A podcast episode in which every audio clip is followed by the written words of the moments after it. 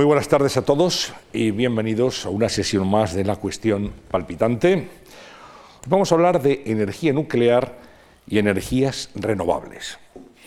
Y vamos a hablar de energía y de electricidad, que no es lo mismo, como ahora veremos, y de cómo obtenemos la energía que nos sirve para desenvolvernos en nuestra vida cotidiana. Para hacer actos como este también, que tiene micrófonos y tiene focos y tiene una pantalla. Bueno, para todo esto hace falta energía y de eso vamos a hablar en los próximos minutos. Vamos a aprender de los que saben y vamos a saludar en primer lugar a mi compañero Íñigo Alfonso. Íñigo, ¿qué tal? Hola, buenas tardes. ¿qué tal Antonio? Muy buenas tardes. Un placer volver a compartir contigo este tiempo de conversación y hacerlo también con dos autoridades en la materia. Cayetano López es catedrático de Física Teórica de la Universidad Autónoma de Madrid. ¿Qué tal? Muy buenas tardes. Buenas tardes. Bienvenido, muchas gracias por, por estar aquí. Y Enrique Soria es director de energías renovables en el CIEMAT, que es el Centro de Investigaciones Energéticas, Medioambientales y Tecnológicas. Bueno, pues dicho esto, podríamos empezar por el principio y por eh, distinguir entre energía y electricidad, que es algo que mucha gente confunde. Cayetano. Bueno, la energía procede de fuentes primarias. Las fuentes primarias son los combustibles fósiles, el carbón, el petróleo, el gas natural, y luego hay las renovables y la energía nuclear. Eh, eso, es, eso, es, la energía primaria, lo, que se obtiene directamente, digamos, de las fuentes. Una parte de esa energía eh, se utiliza directamente en forma de calor en la industria, en los hogares y demás. Y una parte que es aproximadamente el 40% en un país desarrollado como España de esa energía primaria, se transforma en electricidad. Entonces, para hacernos una idea de cuál es el panorama mundial de las fuentes de energía primaria, primaria, no electricidad, el aproximadamente 85% es combustibles fósiles carbón, petróleo y gas natural. No nos, olvidemos que todo el transporte se basa en derivados del petróleo, excepto mm, los pequeños embriones de eh, movilidad eléctrica que empieza a haber y demás. El 5% aproximadamente es nuclear, de primaria, y el otro, aproximadamente entre un 9 y un 10%, es renovables, de los cuales la inmensa mayoría, de ese 10, aproximadamente el 7 y pico, es hidráulica. Y solo el 2 y pico por ciento de toda la energía primaria proviene de lo que podíamos llamar las renovables modernas, ¿no? el viento, el sol, la biomasa. Un porcentaje muy pequeño. Muy pequeño. Muy pequeño. Muy pequeño. Ahora, eso en energía primaria.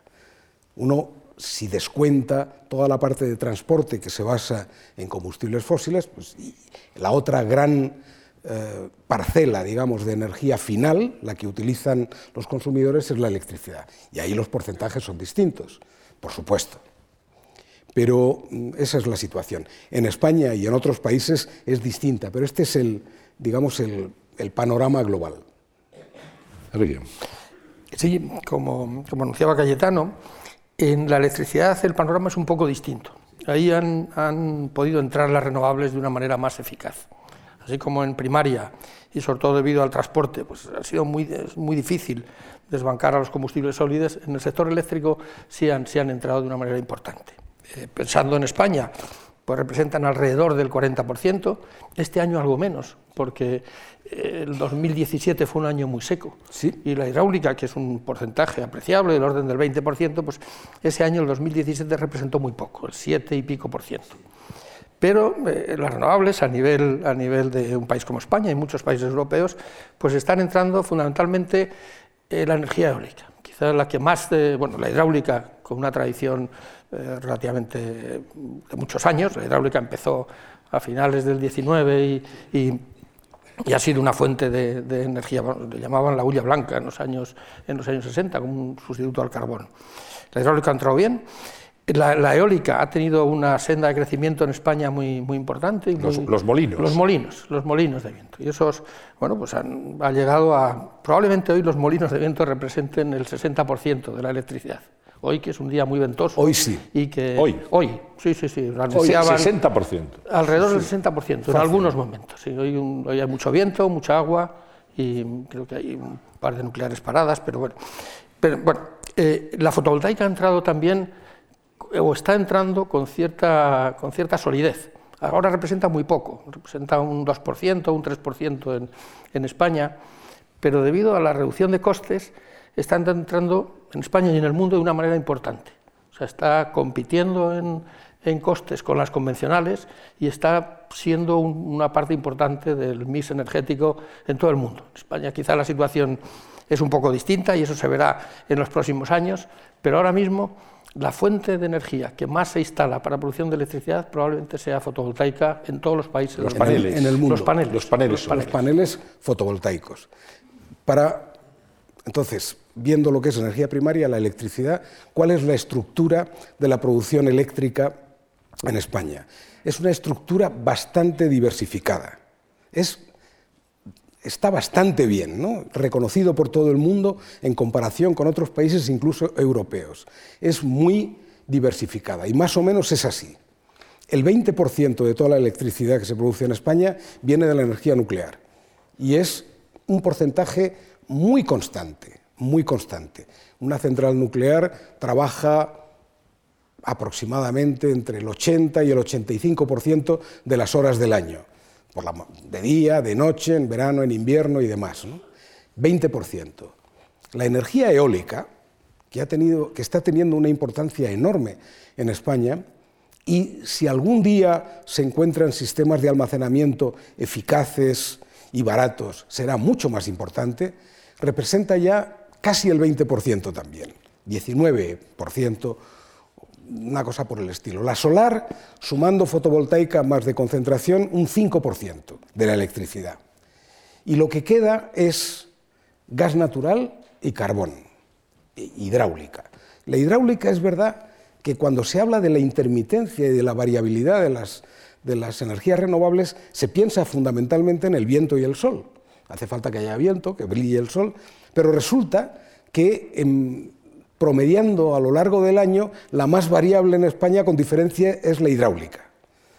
Por ejemplo, en el año 2016 la hidráulica supuso del orden del 16%, 17% de la electricidad. El año pasado bajó al 8%, porque fue un año seco. Entonces ahí hay una enorme cantidad de electricidad que hay que cubrir con otras cosas. ¿Con qué se ha cubierto en el caso de España, pues se ha cubierto, como ocurre en casi todos los países cuando hay este tipo de desajustes, con carbón y gas natural.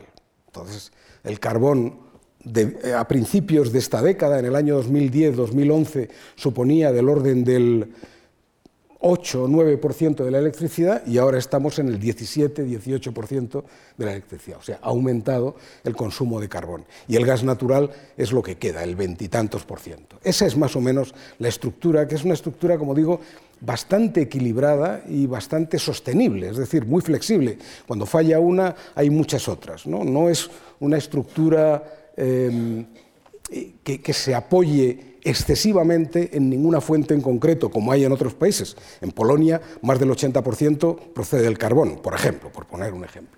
¿Esta estructura nos permite de alguna manera cumplir con los objetivos eh, de cambio climático, de lucha contra el cambio climático, o hay que introducir cambios esenciales para lograr esos objetivos? Yo, yo creo que sí, es una estructura que además de lo que ha comentado Caidano, tiene otra característica que es que tiene una cierta sobredimensión.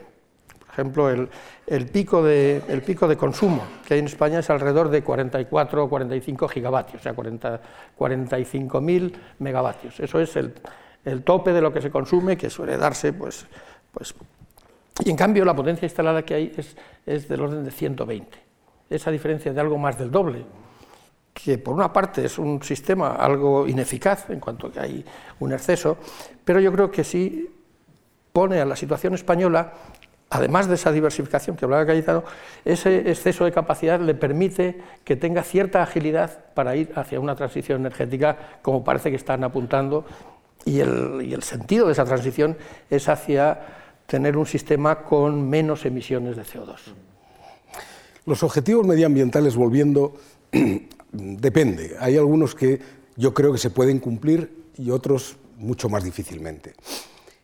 En Europa están eh, los objetivos llamados 20-20-20. 20-20-20 significa, seguramente ustedes lo habrán oído muchas veces, significa que para el año 2020 el objetivo es que el 20% de la energía final, no de la electricidad, de la energía final, o sea, la suma de transporte más electricidad, más calor industrial, más el 20% sea de origen renovable.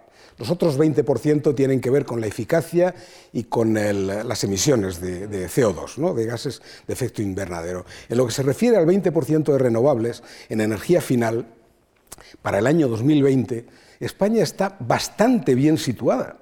El año pasado, en el año 2017, ese porcentaje sobre la electricidad total era sobre no la electricidad, sobre la energía final total, hasta yo me confundo, o sea que es del orden del 17 y pico por ciento, queda un 2 y pico. Sería absolutamente imposible eh, llegar a ese tope del 20% con la potencia tanto renovable como nuclear que tenemos, porque la potencia, la energía nuclear no, no se considera renovable, pero no emite CO2 y por lo tanto sirve para el, el objetivo de emisiones. Con la potencia instalada sería imposible, pero el año pasado hubo dos subastas de instalaciones renovables que han supuesto 8.000 megavatios más, que todavía no están construidos, pero se construirán entre este año y el año que viene, y si entraran en funcionamiento antes del 2020, pues probablemente estaríamos cerca de ese 20% de renovables en energía final. Ahora, después de los acuerdos de París, para el año 2030, se está discutiendo un objetivo que los más, digamos, conservadores dentro de Europa fijan en un 27%, la Comisión esencial, el Consejo, eh, la reunión de los primeros ministros, jefes de gobierno y demás. Y el Parlamento Europeo está en el 35. Sí, sí. Entonces, pero no vinculante, que esto siempre... Bueno, no vinculante, pero está presionando proponen el 35, pero presionan para que el Consejo Europeo acepte el 35 como objetivo vinculante para el año 2030. En cualquiera de los casos, tanto el 27 como el 35, si no hay mm, más instalaciones, si no hay una política específica y bastante enérgica, hablando de energía, para conseguir esos objetivos, desde luego con la situación actual no se conseguirá ni en España, ni en ningún, prácticamente ni en ningún país europeo, porque he dicho que España podría llegar a acercarse a ese 20%, pero lo que ocurre en el Reino Unido, en Alemania, en Francia, en todos esos países es mucho peor. Ellos están francamente más lejos de su límite para el año 2020. Es decir, necesitamos un impulso, ¿no, Enrique? Sí, claro. Sí, yo, creo que España como eh, cumplirá ese objetivo del 20% en el año 2020, con estas subastas y, con pocos esfuerzos también. Hay países europeos que a los que les va a ser difícil cumplir ese objetivo y hay países europeos, sobre todo países del norte, que tienen un exceso de, renovables en el sistema, o sea, han cumplido ese objetivo. Para 2030, el objetivo que, está redactando ahora mismo la, Unión Europea y que convertirá en una directiva es, ambicioso. Es, desde luego, el 27% probablemente sea eh, fácil de cumplir. De hecho, el, eh, bueno, pues hay estudios que dicen que sin hacer ningún incentivo, simplemente con el desarrollo económico de las tecnologías fundamentalmente renovables, que están reduciendo costes y entrando en el sistema y, e instalando, pues, pues ya se alcanzaría, se alcanzaría una cifra eh, pues, similar a ese 27%. Por eso yo creo que la postura del Parlamento de lograr que Europa tenga una, actitud más positiva, que, que, fuerce un poco el objetivo para dinamizar el, mercado, pues bueno, pues es, es, cierto que con la, con la, tendencia actual no se puede hacer, hay que cambiar, hay que cambiar algunas actitudes, hay que, hay que apostar por algunas tecnologías. Algunos analistas dicen que esa apuesta, más que un gasto, tiene que ser una oportunidad, porque si no Europa corre el riesgo de, de perder el tren del desarrollo tecnológico que en algunos casos lo está perdiendo en el desarrollo de tecnologías energéticas. Bien, vamos a hablar de, energía nuclear. Seguramente si preguntáramos aquí, o nos preguntan a nosotros hace unos días, hemos pensado en energía nuclear, mucha gente piensa que estamos ante el fin casi de la energía nuclear. Sin embargo, los datos son bastante contundentes. Eh, podemos decir que en España hay siete reactores en activo, que 447 reactores en activo en el mundo en este momento, que hay 61 en construcción, y la previsión para 2025 es que haya entre 510 y 520. Es decir, estamos hablando de un aumento significativo en países como China, como Corea, como India. El mercado de uranio ha crecido en 2017, que es una otra cifra también, otra, otra información llamativa. ¿no? Y hay más centrales nucleares en construcción que centrales han cerrado. Estamos recordando todos Fukushima, que fue realmente algo que nos conmovió de una manera muy, muy, grande y que además motivó el cierre de muchas centrales nucleares. Bueno, ¿dónde estamos, Cayetano, en lo referente a energía nuclear, cuando estamos viendo estos datos que seguramente a más de uno le van a sorprender? Dice, ¿cómo? Pues están construyendo más centrales, y es que está aumentando el mercado de uranio. ¿Qué está pasando? Bueno, vamos a ver. Con energía nuclear. Primero, un dato muy curioso es los 440 reactores que están actualmente en funcionamiento en el mundo producen del orden de, eh, promedio, ¿no? del orden del 11% de la electricidad que se consume en el mundo. Hay una cifra en potencia instalada superior en energía eólica. Hay más potencia eólica que nuclear instalada en el mundo, pero produce aproximadamente el 4% de la electricidad. ¿Por qué? Por las horas de funcionamiento. Un, reactor nuclear funciona 7.500 horas al año y un aerogenerador eh, funciona cuando hay viento, una media en España de unos 2.000, 2.000 y pico horas al año. Entonces, hay, hay eh, reactores en construcción y planeados, bastantes. La, la progresión es muy superior en renovables, es decir, eh, la instalación anual en renovables es muy superior. Pero es verdad que hay actualmente 60 reactores nuevos en construcción, que se están construyendo, sobre todo en, países asiáticos y en países Rusia y próximos, y hay otro, en total hasta 150 en planeamiento. De esos 150, 60 ya están en construcción. Es verdad, porque la energía nuclear, eh, yo creo que por ahora es fundamental para el objetivo de emisiones.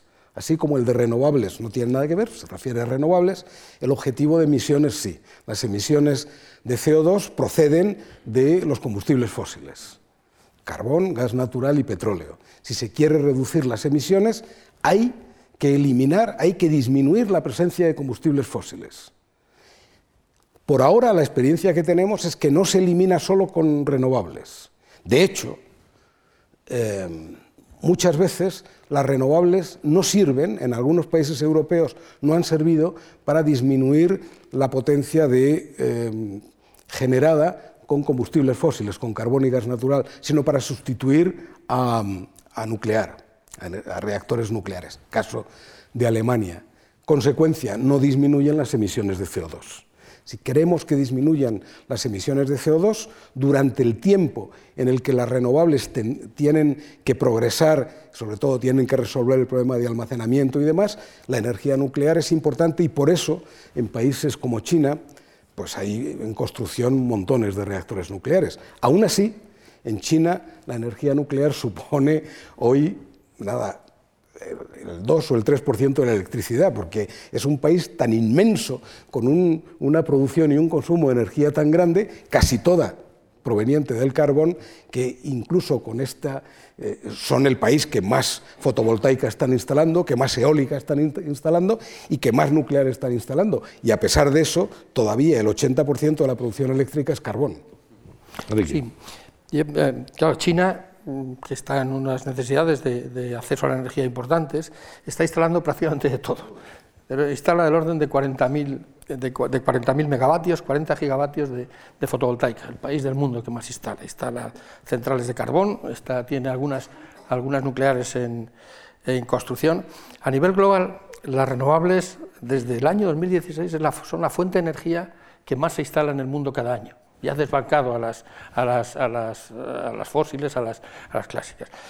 Pensando en, en, España, por hacer alguna reflexión sobre, sobre nuclear, eh, yo en España veo difícil que se puedan construir nuevos reactores nucleares. No sé si el país va a consentir o el país va a admitir la puesta en marcha de, nuevos, de nuevas centrales nucleares. Es más, no, no, lo sé, no sé si el país va a admitir, el país o la propia economía de las, de las centrales, el que se alargue la vida de las centrales nucleares.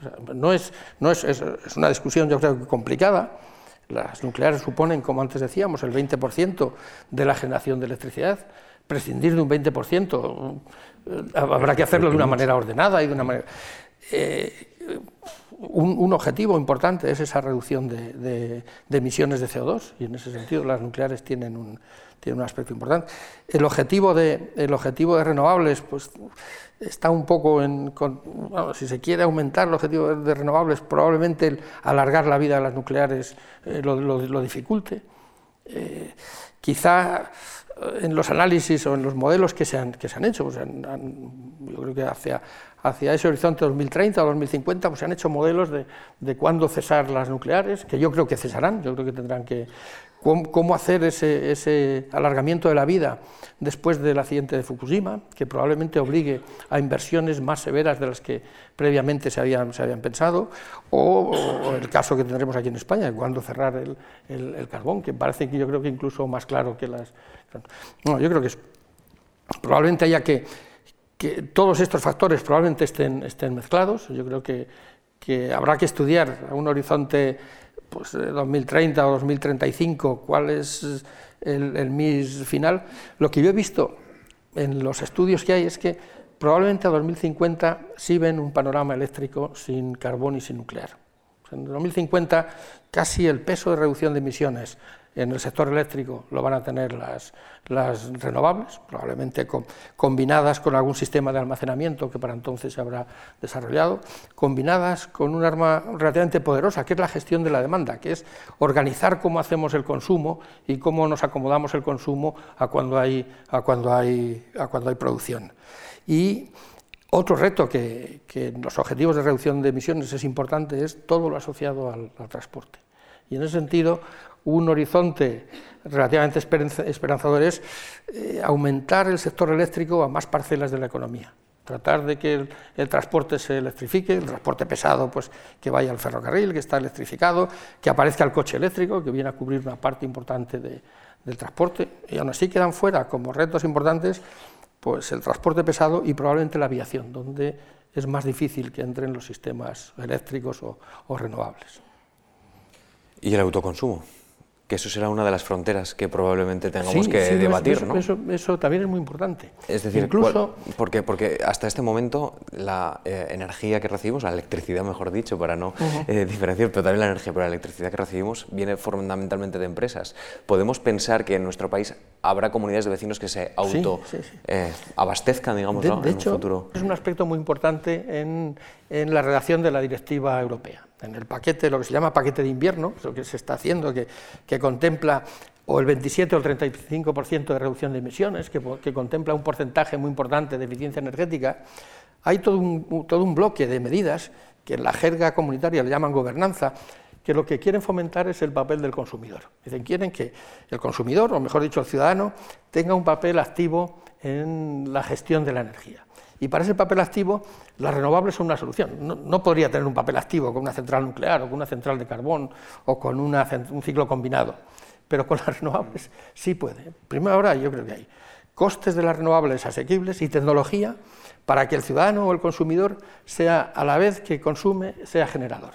Y en ese sentido el autoconsumo es un horizonte para todas las renovables, fundamentalmente para la fotovoltaica. Y así lo han incorporado algunas legislaciones. La legislación española probablemente es, es más rígida que otras legislaciones, permite el autoconsumo, permite el autoconsumo con lo que se ha llamado el impuesto al sol, que, que, para algunas instalaciones no existe. Por ejemplo, para las instalaciones por debajo de 10 kilovatios no hay ese impuesto. O sea, ese impuesto conceptualmente es un impuesto a la energía que uno genera con sus propios medios, para, para potencias superiores. Pero efectivamente el papel del autoconsumo es el que cada ciudadano sea capaz de generar eh, parte de la energía que necesita, pues tiene muchas ventajas. Es un, es un aspecto de eficiencia energética, de ahorro. Uno evita, al generar cerca de donde se consume, evita las pérdidas de transporte, que antes mencionaba Cayetano para pasar de energía primaria a energía final. Eh, esa, esa, gestión de la energía, probablemente si, uno, si un ciudadano genera su propia energía, le hará ver con más eh, claridad el, panorama energético y el problema energético. Enrique ha planteado un escenario. Sí, quería preguntarle si, está de acuerdo con el escenario que ha planteado Enrique de desaparición de la energía nuclear en España. No, son dos cosas. Primero voy a hablar un poco del autoconsumo, porque yo soy escéptico, muy escéptico. Eh, es decir, una cosa es la gobernanza, es decir, el control de la demanda que eso tiene que ver con el comportamiento del ciudadano como consumidor de energía. Y otra cosa es el autoconsumo, es decir, que se pueda ser al mismo tiempo productor. Yo creo que en una sociedad urbanizada, en una sociedad que vive en ciudades, en grandes ciudades, eh, eso es muy difícil. Yo una vez hice el cálculo, yo vivo en un, bloque, como todo el mundo, hice el cálculo de, con los metros cuadrados que había en la terraza, eh, cuánta energía se podía producir, teniendo en cuenta a todos los vecinos que vivíamos allí, eso era imposible. Es decir, para una población dispersa, que viva mm, en lugares relativamente aislados unos de otros, con un cierto espacio donde pueda haya una superficie, pueda poner un aerogenerador pequeño, etc., yo creo que eso sí tiene sentido. Para el mundo de las ciudades, yo pienso en Madrid, yo creo que soy muy escéptico que eso, es decir, yo creo que la electricidad seguirá viniendo de sitios renovables, incluso, donde haya grandes extensiones, grandes extensiones de sol, grandes extensiones. Respecto de la evolución, yo creo que en algún momento, no sé si en el 2050, antes o después, en algún momento, tengo la impresión que después y bastante después, la energía que consuma la humanidad solo puede ser renovable. No, no, hay más remedio, por definición, de que todas las otras no lo son, por lo tanto son recursos limitados que se agotarán y demás. Tiene que ser renovable. El camino, el problema es cómo llegamos, el camino desde ahora a la situación de renovable. Para mí, el peligro medioambiental más grave, con mucha diferencia, es el cambio climático. Y el cambio climático, que está en marcha, tiene que ver con las emisiones de dióxido de carbono. Y las emisiones de dióxido de carbono tienen que ver con el consumo de combustibles fósiles. Por lo tanto, en la secuencia que va desde la situación actual a una situación dominada por las renovables, ¿qué es lo prioritario? Para mí, lo prioritario es disminuir y hacer desaparecer los combustibles fósiles, empezando por el carbón, después el petróleo y el gas natural. Eso es lo más importante. La energía nuclear tiene problemas, en particular eh, Enrique ha aludido así indirectamente a problemas económicos, problemas de mantenimiento, de inversiones, la inversión inicial para una central nuclear es gigantesca y supone un riesgo, etcétera, etcétera. Los residuos. Los residuos tienen, tienen una serie de problemas pero no emiten. Y si uno parte de la base de que ese es el principal peligro, la idea sería que las renovables fueran comiéndole terreno principalmente a los combustibles fósiles. Y, y solo después, por supuesto, tienen que acabar con la nuclear. En España, estoy de acuerdo con él, es prácticamente impensable que haya reactores nuevos. Prácticamente impensable. Que se pueda prolongar su vida, eso es, tampoco es muy fácil, es poco probable, pero podría ocurrir. Podría ocurrir porque el final de la vida de las centrales nucleares en España llega en cuatro o cinco años aproximadamente. Ahora proporcionan el 20% de la electricidad de un modo continuado, mm, desde luego sin gastos en combustible, sin gastos en mantenimiento, porque el combustible en una central nuclear prácticamente no vale nada suprimir, acabar con eso en tres o cuatro años, cuando la inversión importante ya está hecha, las centrales están funcionando, el Consejo de Seguridad Nuclear puede certificar que algunas o todas funcionan en condiciones de seguridad, a mí se me hace cuesta arriba, pero podría ocurrir. Ahora, nuevas, yo creo que eso es, en España está descartado. hay que preguntarse por la alternativa, Enrique. Entonces, el denostado carbón, energía fósil, por lo que estáis contando esta tarde, tiene mucha presencia, ¿eh? todavía hoy, sí, sí, eh, en España y fuera de España. ¿no? Sí, sí, sí, es así, tiene De hecho, en una presentación de hace pocos días decían que todos los sistemas eléctricos en el mundo tienen generación con, carbón. Con carbón.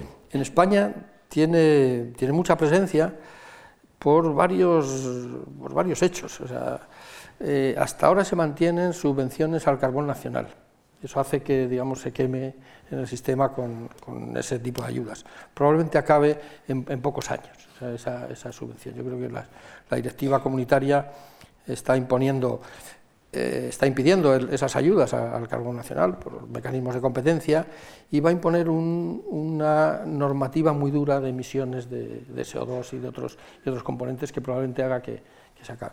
Yo creo que es la situación más clara, o sea, el parar las centrales de, carbón como las principales causantes de, emisiones de CO2, yo creo que es una, una situación pues de las que en esta transición energética tiene que darse con más, con más rapidez. Probablemente bueno, hay problemas sociales asociados al uso del carbón, todos los empleos con, con la minería, pero probablemente sea uno de los primeros pasos a dar en este sistema de transición energética, que estoy de acuerdo con Cayetano. Es, el objetivo fundamental es la reducción de emisiones y habrá que ver qué senda o qué transición se hace para lograr esa reducción de emisiones al menor coste posible y de la manera más eficaz posible. Pero si, no se renueva la vida de las centrales nucleares, Cayetano, no ¿Eh? que si no se renueva la vida de las centrales nucleares, si cerramos las centrales nucleares y cerramos también el carbón, ¿cuál es la alternativa? Pues yo creo real, real. Real. Yo creo que si eso ocurre en el plazo de cuatro o cinco años, que es cuando llegan a los 40 años las centrales nucleares, a mí no se me ocurre cómo. Yo no veo cómo con eh, eh, bueno, habría que instalar masivamente, pero masivamente eh, renovables eh, y utilizar muchísimo centrales de gas, de gas natural. El gas natural también emite. Es verdad que por unidad de energía emite la mitad que el carbón, pero emite. Y además, todo se compra en el extranjero. El gas natural, nosotros no tenemos gas natural autóctono, todo viene pues o por gasoducto de Argelia o por los barcos metaneros a las, a las, bueno, a las centrales de transformación, de licuefacción del gas, de gasificación del gas licuado.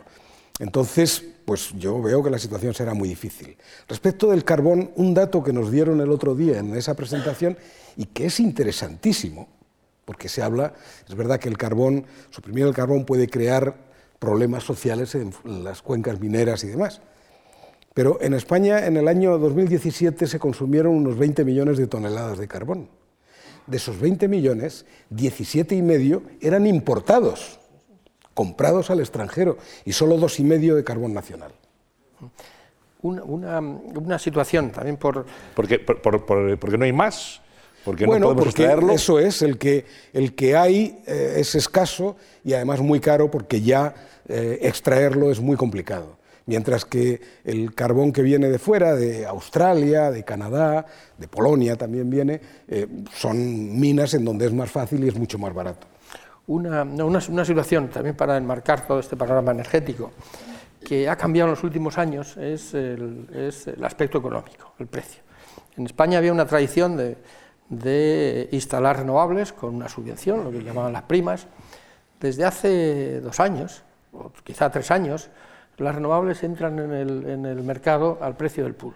O sea, las renovables entran, se han pasado de, esa, eh, de esos años en que necesitaban un cierto apoyo, que el apoyo tenía una justificación en el sentido de, los costes evitados.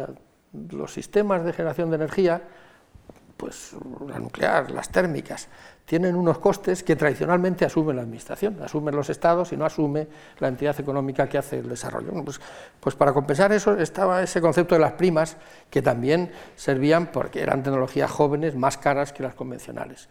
Desde hace dos años, en todos los concursos, bueno, en España últimamente, con ese parón a las, renovables, pues ha habido, ha habido empresarios que han, hecho plantas fotovoltaicas y los han, los han puesto para, recibir el precio del pool. Y en el mundo, las renovables, fundamentalmente las, las, tecnologías fotovoltaicas y eólicas, están ganando los concursos de potencia a las centrales convencionales, al gas y al carbón en algunos, en algunos sitios. O sea que esa es una situación nueva en que, atendiendo meramente a aspectos económicos, y con el desarrollo normal de la economía, las renovables tienen un papel cada vez más importante en las nuevas instalaciones de potencia. Hay, según los datos que hemos podido cotejar, 20.000 aerogeneradores en España, en un millar más o menos de parques. La fotovoltaica y la termoeléctrica apenas han crecido este año. Yo les quiero preguntar, en un, si, estuviéramos en, la cabeza del ministro de Industria ahora mismo, el ministro de Energía, tuviera que planificar o bueno, intentar eh, ver prospectivamente ¿no? hacia dónde nos tenemos que dirigir, qué tipo de tecnología es la que más futuro tiene en también oportunidad-coste ¿no? Eh, en estos años, que hay que empezar ya a trabajar sobre ella. No, no, si se trata de ponerse en la cabeza del ministro, yo, yo, creo que mejor te pones tú. No, no, sin, ponernos en la cabeza del ministro, yo creo que es, procedente la, pregunta, porque yo creo que el definir un panorama energético tiene, muchos, tiene muchas consecuencias. Tiene muchas consecuencias. En, y voy a poner una negativa ahora mismo. España ha tenido un parón en los últimos años en las renovables. Después de tener un crecimiento más o menos sostenido, pues ha, habido unos años eh, de sequía y eso ha hecho que, que pues, el sector industrial, el sector de empleos, las propias empresas pues hayan, eh, hayan tenido una cierta crisis, en, algún, en algunos casos la han solventado porque han hecho exportaciones al exterior.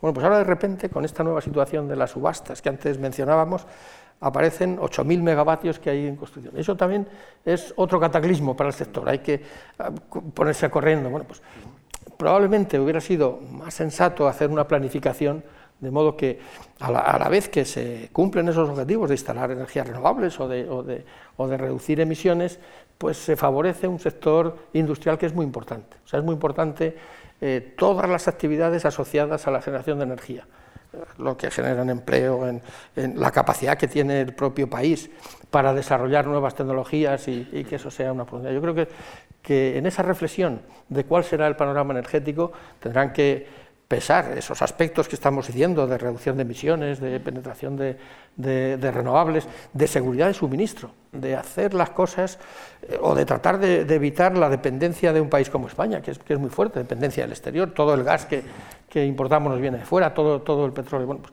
yo creo que esas reflexiones son importantes para definir cuál es el sistema energético que bueno, yo creo que para el ministro de, Energía supongo que es complicado. En su opinión, Cayetano, ¿cuál es la tecnología del futuro? No, yo creo que lo que no habría que hacer es mm, apostar todo a una tecnología determinada. Es decir, eh, en renovables ahora mismo solar y eólica han disminuido sus costes de forma que compiten perfectamente con las fuentes convencionales. Eh, en cierto modo son complementarias. Eh, suele haber viento por la noche, pero no sol. Y, cuando hace mucho sol, a veces hace poco viento, o sea que son complementarias, pero son intermitentes y necesitan complementarse con una fuente que tradicionalmente ha sido el carbón y después la nuclear, que proporciona, digamos, una base continua independientemente de los accidentes, digamos, atmosféricos o meteorológicos. Yo no apostaría a hacer toda la inversión en una, en una, para una tecnología determinada. Es decir, si ahora se trata de invertir más en renovables, yo creo que la fotovoltaica y la eólica actualmente pues, proporcionan un montón de ventajas, las dos al mismo tiempo, y yo creo que, que habría que apostar por las dos al mismo tiempo. De hecho, de esos 8.000 megavatios que, que se han asignado en la última subasta, me parece que, aproximadamente casi la mitad, o sea, 4.100 o 4.200 son eólicos y 3.900 o 3.800 o algo así son fotovoltaicos. Y, 300 megavatios son de biomasa. Y para 300 de biomasa para electricidad. es también otra, otro aspecto de la biomasa. De las renovables, la biomasa. Sí, no, la biomasa, eh, la biomasa reproduce el mismo ciclo de los combustibles fósiles, eh, tiene emisión de, CO2, pero ese CO2 que, emite cuando se quema la biomasa, que es eh, quemar la leña o los peles, ese CO2 se fijó durante el periodo de crecimiento de las plantas. O sea que eh, si uno hace el balance desde el crecimiento de la planta hasta el uso como fuente de energía, el balance de CO2 es, cero en ese sentido. Pero la biomasa, que, ha tenido en España un crecimiento importante en su aspecto térmico. Por ejemplo, están desarrollándose pues, de una manera grande todas las instalaciones de calderas de biomasa con, con peles de biomasa. Y están sustituyendo de algún modo a las calderas de gas, lo cual es, un modo de entrar en, bueno, pues de, entrar en un sistema de combustión o un sistema de, de calefacción sin emisiones de, CO2. Sí, hablábamos antes de las energías eh, renovables y de su carácter intermitente, decía bueno, bien, y que necesitan ser complementadas por otro tipo de energías. La pregunta que surge es, ¿hay sistemas eficientes para almacenar esa energía renovable? ¿Se puede, digamos, se puede capturar esa energía, se puede almacenar para ser utilizada después cuando no hay viento, cuando no hay sol? Sí, sí se puede. Sí.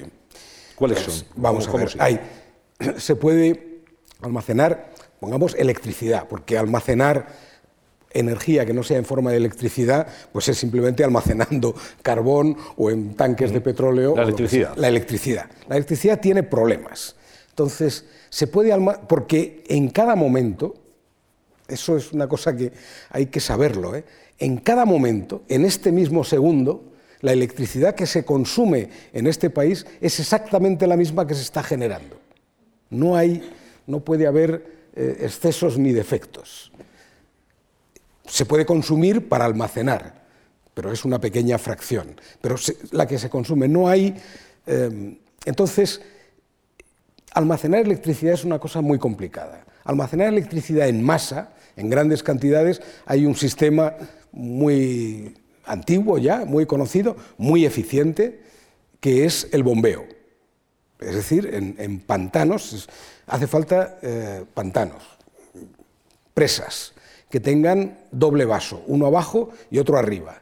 Entonces, eh, cuando hay demasiada electricidad en la red, pongamos una noche en donde hay poco consumo y hay mucho viento, puede haber exceso. Actualmente lo que se hace es que se desconectan los aerogeneradores, con lo cual se, desperdicia esa energía. No se produce energía. No se produce. Si tuviéramos un sistema suficientemente grande de almacenamiento, se estaría produciendo electricidad y como hay un exceso, esa electricidad llega a esa, a esa central hidroeléctrica y entonces lo que hace es que mueve bombas de bombeo y eleva el agua que hay en el vaso inferior al superior y ahí lo mantiene, quiere decir, adquiere energía potencial, que luego se transforma en electricidad cuando vuelve a bajar. Entonces, ese es un sistema bastante eficiente, quiere decir, las pérdidas son pérdidas relativamente pequeñas, pero requiere que haya una cierta red de eh, embalses de doble vaso. Entonces, en España, antes decía Enrique que el, el consumo máximo está en picos de 45 gigavatios, el consumo medio son 37, 38 gigavatios, pues centrales, podemos almacenar en centrales de doble vaso del orden de 3 gigavatios, más o menos, algo menos, que es muy poco. El problema es el almacenamiento de electricidad en sistemas móviles, es decir, para un coche. Un coche eléctrico necesita llevar almacenada la electricidad para, moverse. Si es de combustión interna, pues lleva la gasolina en, su depósito, ese es el depósito de, energía. Si no, tiene que tener la electricidad almacenada. ¿Cómo se almacena? Se conocen desde hace 150 años las baterías, que es la manera de almacenar electricidad. La tecnología de baterías ha cambiado muy poco. Prácticamente las baterías que se llevan en los coches no en los eléctricos, en los normales. Esas de, plomo ácido son las mismas que hace ciento y pico años, ha evolucionado muy poco. Entonces, el problema de almacenar electricidad en un dispositivo móvil, o sea, en un dispositivo relativamente pequeño, que se pueda poner en un coche, que tenga suficiente energía como para que el coche ande algunos centenares de kilómetros, ese sí es un problema complicado. Se ha empezado a intentar resolverse con nuevas baterías, las de ion litio, que tienen más capacidad, más densidad energética, es decir, la cantidad de energía eléctrica que almacenan por kilogramo de peso es superior a las clásicas, pero aún así ahí hace falta un impulso muy grande.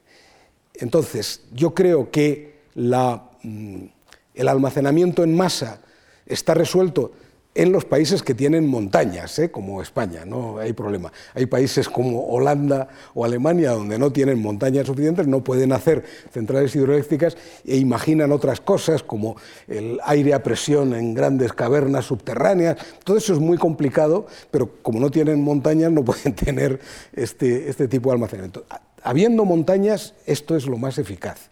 Pero hay que construir esos dobles vasos que no están construidos. Eh, y el problema más grande, pero más prometedor, porque permitiría cambiar por completo la movilidad actual en nuestras sociedades, que se basa en derivados del petróleo, es dispositivos mm, relativamente pequeños, movibles, que no pesen mucho y que almacenen gran cantidad de electricidad.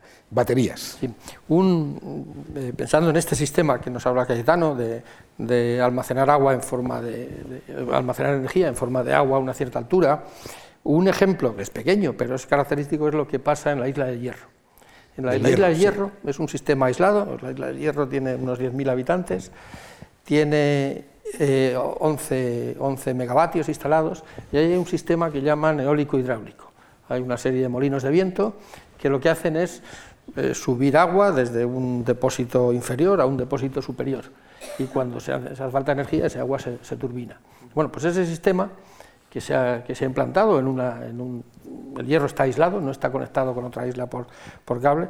Ese sistema hace que en mucho tiempo, están todavía en fase de, pruebas, y, pues, pero de vez en cuando pues, pues se dice, ya lleva 20 días con 100% renovables, sin necesidad de usar unas centrales diésel que han instalado para hacer. Bueno, pues ese es un sistema, yo diría casi de libro, de gestión de gestión de energía.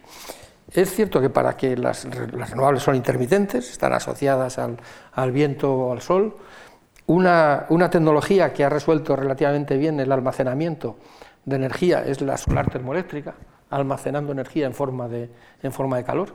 Y eso hace, y eso yo creo que es una tecnología que se ha desarrollado de una manera importante en España. La, la central más avanzada es una central hecha por una empresa española, que es, que ENER, que es capaz de funcionar en los, en los días de verano prácticamente las 24 horas del día con ese sistema de almacenamiento de calor en sales, en sales fundidas. Claro, pues pero, pero ahí lo que almacenan es calor. Calor. Es decir, la fotovoltaica produce directamente electricidad y la eólica también, no pasa por no el pasa calor. Por...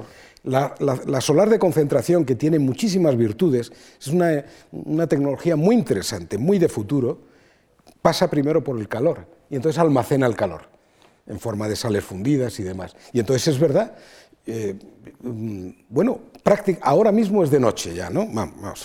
Estoy seguro de que si uno va ahora a la, web de, a la página de red eléctrica y encuentra en estos momentos la electricidad que se está produciendo, hay una parte que es electricidad solar que viene de esas centrales que tienen de solares de concentración que han almacenado y que ahora están extrayendo el calor y generando electricidad. esta mención que, ha hecho Gaetano a la página de red eléctrica también yo creo que es un logro o un desarrollo español importante. O sea, el ejercicio que ha hecho Red Eléctrica de asumir toda la producción de, energías renovables, que es una producción intermitente, o sea, no, no toda la, fundamentalmente la eólica, que son los 20.000 molinos que decía, los, los 23.000 megavatios que hay ahora mismo, pues el esfuerzo que ha hecho de gestionar toda esa producción tenerla monitorizada, que eso no sea un coste excesivo para el sistema eléctrico, lo ha hecho, bueno, pues también está el resto de, las centrales de gas de, respaldo, pero eso sí ha sido un ejercicio de cómo fuentes intermitentes pueden entrar en el, sistema. Y una, precisión ligada a, este, a esta situación del almacenamiento. El almacenamiento es importante para que las renovables representen un porcentaje grande, pero otra característica de, de las renovables, que son intermitentes, es que son relativamente fáciles de predecir. Y eso también supone una ventaja para el que tiene que operar el sistema. O sea, no controlamos la fuente, pero sí tenemos herramientas para predecir si habrá sol o viento en las siguientes horas, que son de gran utilidad para el gestor del sistema. O lluvia. ¿eh? O lluvia. O lluvia también. Claro, con lo que está cayendo, vamos, nos van a pagar por encender la luz. Al paso que vamos, ¿no? Porque Ojalá. llevamos buenas semanas. Sí, eso tú no lo verás, yo tampoco. yo tampoco, pero que bueno. Nos paguen por encender la luz. Pero en fin, era Es decir, la broma asociada a, lo que siempre nos dice, ¿no? Es bueno que llueva porque así la lluvia, la, la energía, la electricidad, tal. Bueno, pues ahora realmente es una buena racha. Vamos a, escuchar las preguntas que nos han dejado. En, eh, pues Antonio, llevamos 49 minutos de conversación y, no ha salido la palabra recibo ni pagar la luz y ahora voy a introducir este gran eh, asunto que preocupa, yo creo que preocupará a todos nuestros espectadores y oyentes. Ana Rodríguez pregunta, ¿es la energía limpia más cara al menos a corto plazo? Y Eladio Romero de Cartagena plantea, ¿una apuesta por las renovables sube el recibo de la luz o no? ¿Qué opinan? Bueno, yo, también los datos de hoy. Eh, ayer fue el día del año que más barato fue el precio de la electricidad. Estaba alrededor de, de 8 céntimos de euro el precio de... Bueno, y, era porque había mucha contribución de la hidráulica y de la, y de la eólica. Sobre el precio del recibo de la luz, el recibo, el recibo de la luz es complicado, hay unos costes asociados a la generación y hay una serie de impuestos y de costes, lo que llaman costes regulados. Entre ellos están lo que anteriormente eran las primas a las renovables. También es muy complicada la gestión de cómo se determina el precio, que, el precio de, la electricidad. Se determina de una manera eh, de lo que llaman costes marginales. Hay tecnologías que entran a precio cero, como, como en el sector eléctrico tienen que estar la demanda y la oferta completamente ajustadas, o sea, no puede haber exceso de kilovatios, eso causaría un desastre al, sistema, pues tiene que haber tecnologías que oferten, que cierren esa oferta y demanda.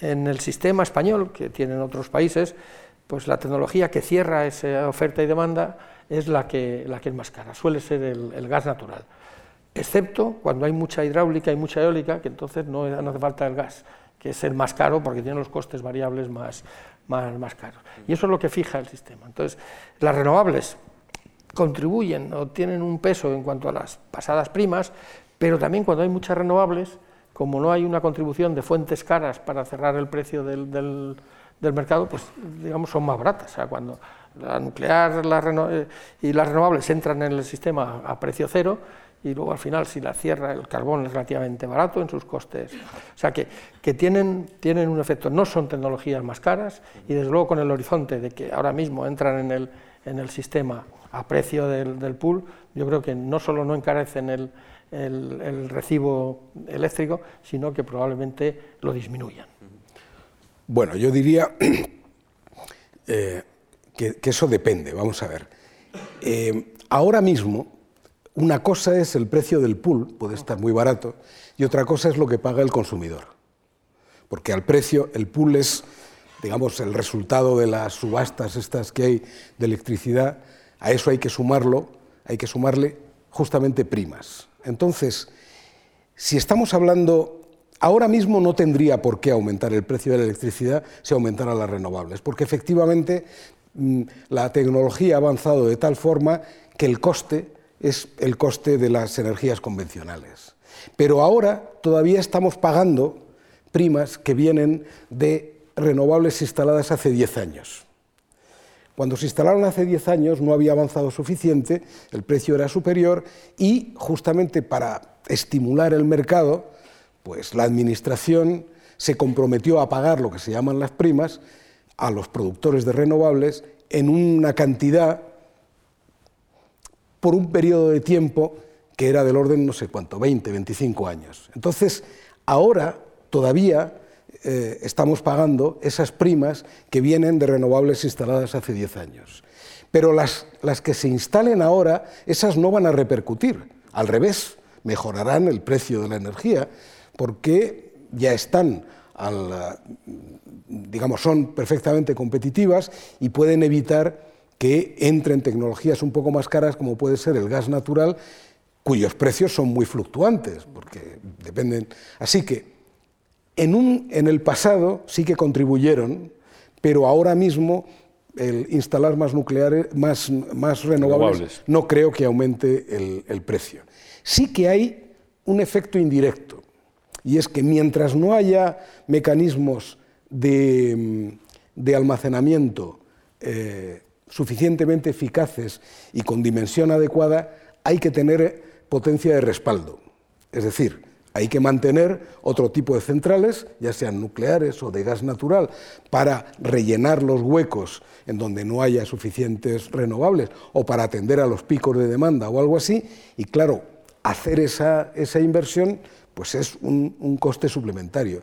Pero yo creo que eso en la medida en que las renovables vayan ocupando cada vez un espacio mayor y se vayan perfeccionando las, energías, las tecnologías de almacenamiento, ese efecto indirecto irá disminuyendo.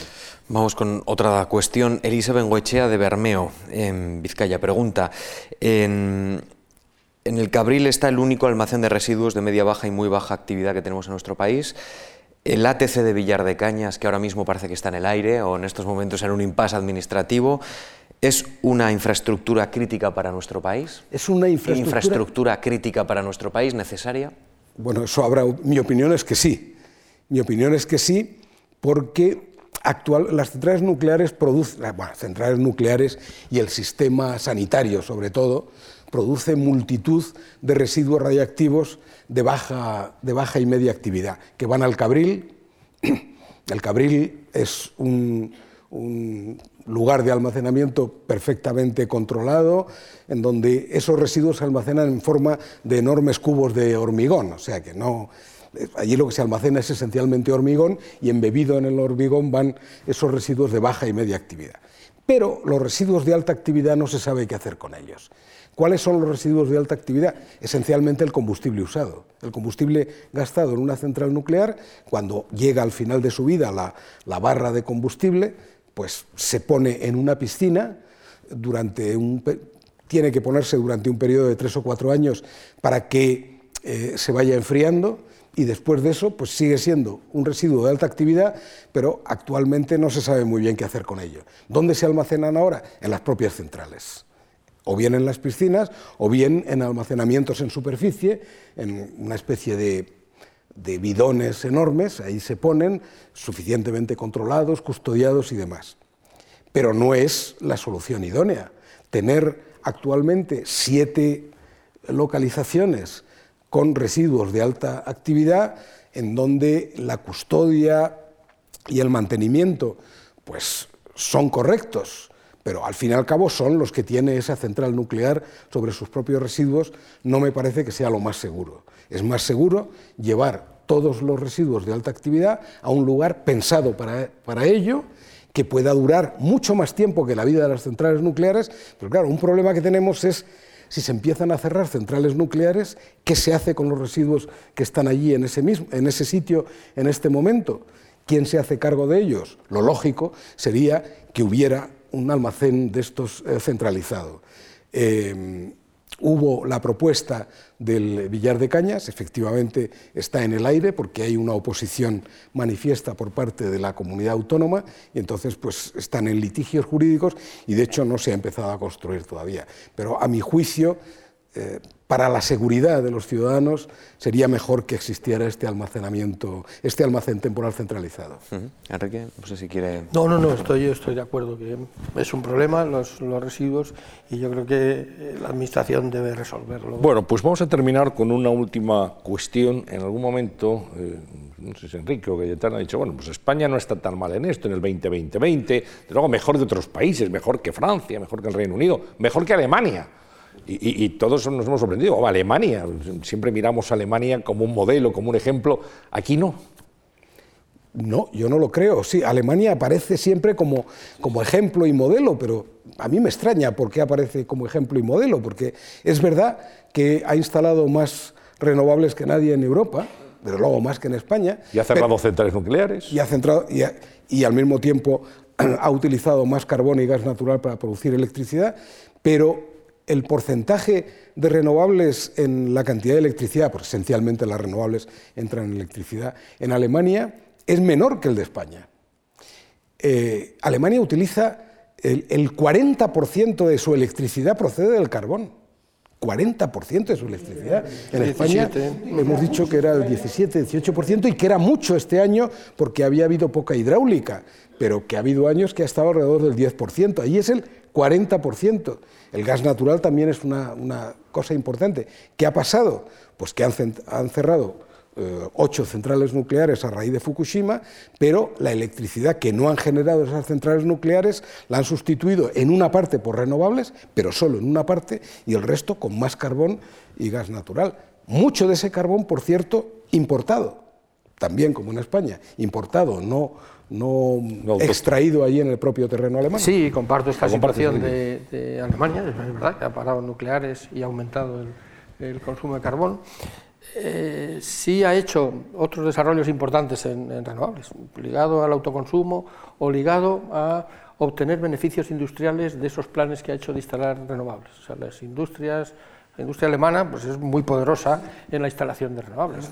Eh, sí, en, la instalación de renovables en Alemania, y, en, otros países, que es, eh, efectivamente como, como sector industrial es muy importante que, ha tenido un liderazgo importante en el desarrollo de la eólica, que ha sido comprada por una empresa alemana, es el caso de Gamesa por, por, por Siemens.